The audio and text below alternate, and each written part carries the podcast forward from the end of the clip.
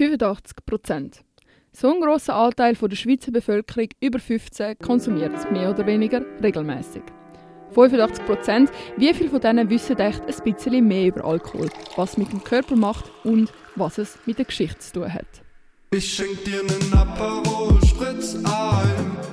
Lass uns heute dicht sein, lass uns heute schlicht sein. Schon die ältesten bekannten Schriften beschäftigen sich mit dem Alkoholkonsum. Ob Bier im alten Ägypten oder Wein in Rom oder sogar eigene Götter dafür, der Bacchus oder Dionysos. Aber zu den Fakten. Bier ist das älteste alkoholische Getränk. Von dem geht man auf jeden Fall aus.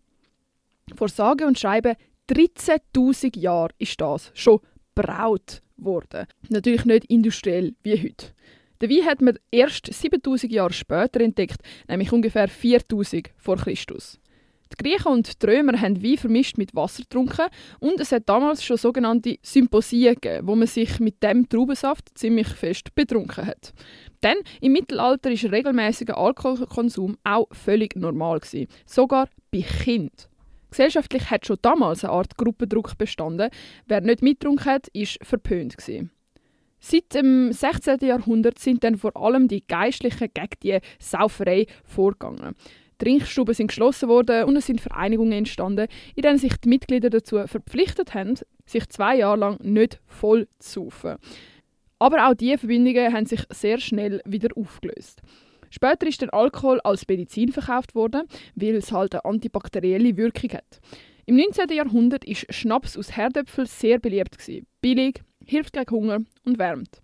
Der Konsum hat sich immer mehr ausbreitet und ist als Brandwein Pest bekannt worden.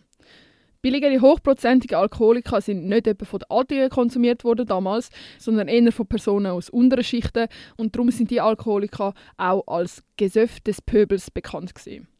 Die Industrialisierung hat ernüchternd gewirkt. Zwar ist angetrunken die Arbeit angenehmer gewesen, wäre aber besoffen viel zu schwierig zu machen gewesen. Deswegen hat der Alkoholkonsum abgenommen. Der Kaffee hat dann schlussendlich den Alkohol als Alltagsgetränk abgelöst, nicht aber als Gesellschaftsdroge. Wenn eine Droge schon so lange konsumiert wird, liegt es nahe, dass sie sich nicht allzu schwierig und ohne moderne Laborgeräte herstellen lässt. Und so ist es auch beim Alkohol.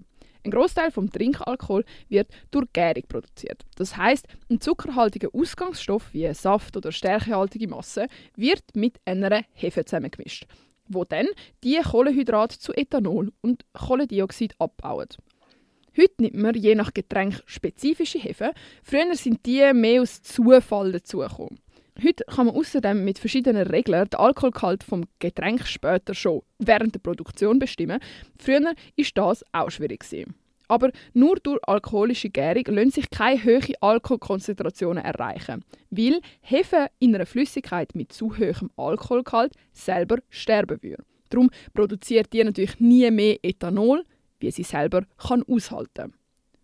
Um trotzdem Getränk mit höheren Konzentrationen herzustellen, gibt es noch das Brennen. Dort wird der Alkohol vom ganzen Rest durch Destillation getrennt. Man will also den puren Alkohol aus dem Gemisch von Saft, Hefe, vielleicht sogar noch Fruchtstückchen entfernen. Aber wart, was ist schon wieder Destillation? Bei der Destillation trennt man zwei oder mehr Flüssigkeiten voneinander, indem man den unterschiedlichen Seidepunkt von denen ausnutzt. Also der Punkt, wo die beiden oder mehr Flüssigkeiten verdampfen. Man hat also einen Ausgangsstoff, wo alles noch zusammengemischt ist, wo eine alkoholische Gärung durchlaufen hat. Dabei haben sich neben Ethanol eben auch noch Nebenprodukte gebildet wie Methanol oder Acetaldehyd und und und.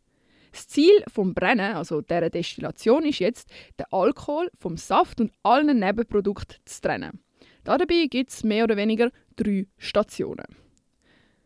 Die erste, wo das Methanol und das Acetaldehyd verdampfen und so aus dem Gemisch gehen. Die zwei Substanzen haben den tiefsten Seidepunkt, darum kann man sie relativ schnell vom anderen Gemisch trennen. Die beiden Substanzen tut man dann ganz weg, das möchte man nämlich nicht trinken. Methanol und Acetaldehyd sind nämlich giftig für uns. Der nächste Schritt ist ein spannender.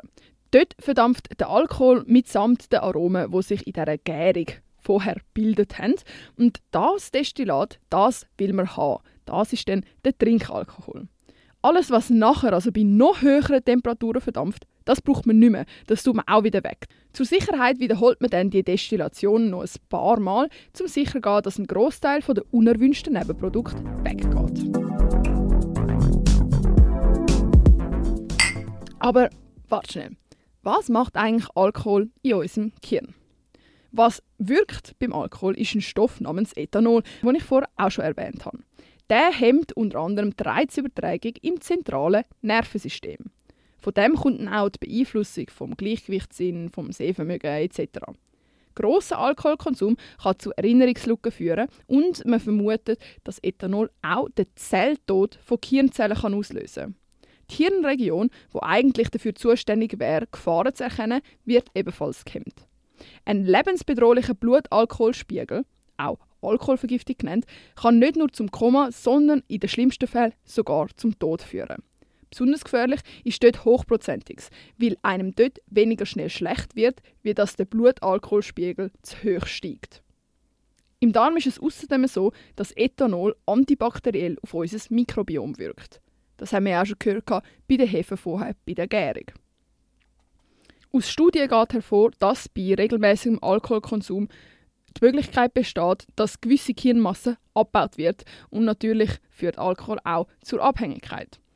Als Folge von so einer Alkoholsucht, Alkoholabhängigkeit oder Alkoholkrankheit gibt es dann weitere Folgeerkrankungen, wie zum Beispiel Bösartige Tumore, Alkohol, Hepatitis, Leberzirrhose, Leberkoma, Entzündung der Bauchspeicheldrüse, Gicht, Bluthochdruck, Krebserkrankung im Nasenrachenraum, Schwächen in Aufmerksamkeit, Konzentration, Gedächtnis, Lernfähigkeit, räumliches Vorstellungsvermögen und so weiter.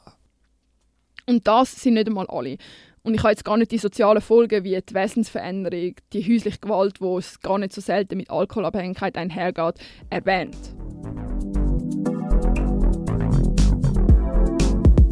Kann aber der Alkoholkonsum, wo anscheinend so viele Risiken mit sich bringt, so weit verbreitet sein?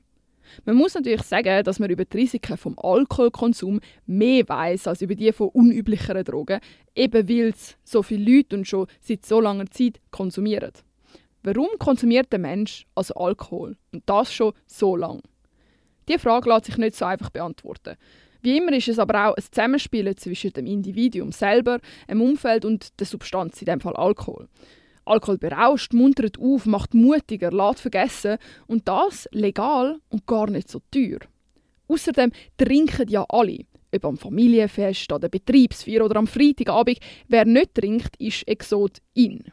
Alkoholkonsum hängt auch immer von der Kultur ab, von dem Land, in dem man sich gerade befindet. Das ist ja natürlich logisch.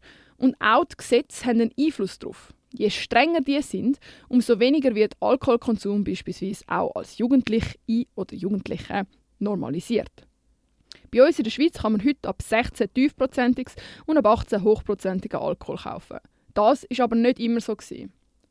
Erst Anfangs 19. Jahrhundert haben sich Temperanz- und Abstinenzbewegungen für Alkoholgesetze eingesetzt weil man immer mehr gesundheitliche, aber auch soziale Probleme im Volk auf den Alkoholkonsum zurückgeführt hat. Anfangs haben die Gesetze aber nicht wirklich viel gebracht. Nämlich erst im Lauf vom 20. Jahrhundert ist dann wirklich etwas passiert, also ungefähr vor 100 Jahren. 1983 sind dann zum ersten Mal Regelungen zum Jugendschutz eingeführt worden. Vorher hat es das gar nicht gegeben. Das liegt unter anderem an den Interessen der Alkoholindustrie und dann ihren Lobbys zum Beispiel der Bierlobby.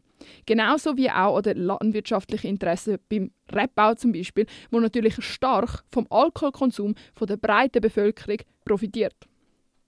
Schlussendlich hat Alkohol wahrscheinlich einfach eine zu lange Tradition in unserer Gesellschaft und ist zu einfach erwerbbar, als dass sich an der Zahl 85% in nächster Zeit trotz aller Risiken gross etwas wird ändern. Wie man sieht, ist die wohl am meisten konsumierte Droge bei uns in der Schweiz oder gar auf der Welt, gar nicht so ungefährlich, aber trotzdem legal. Vor allem wichtig ist deshalb, dass man wenigstens versucht, auch Alternativen von Alkoholkonsum an Festen und Feiern aufzuzeigen. Solange man aber genug alt ist und sich der Risiken bewusst ist, Cheers, egal ob mit Rimus oder Champagner.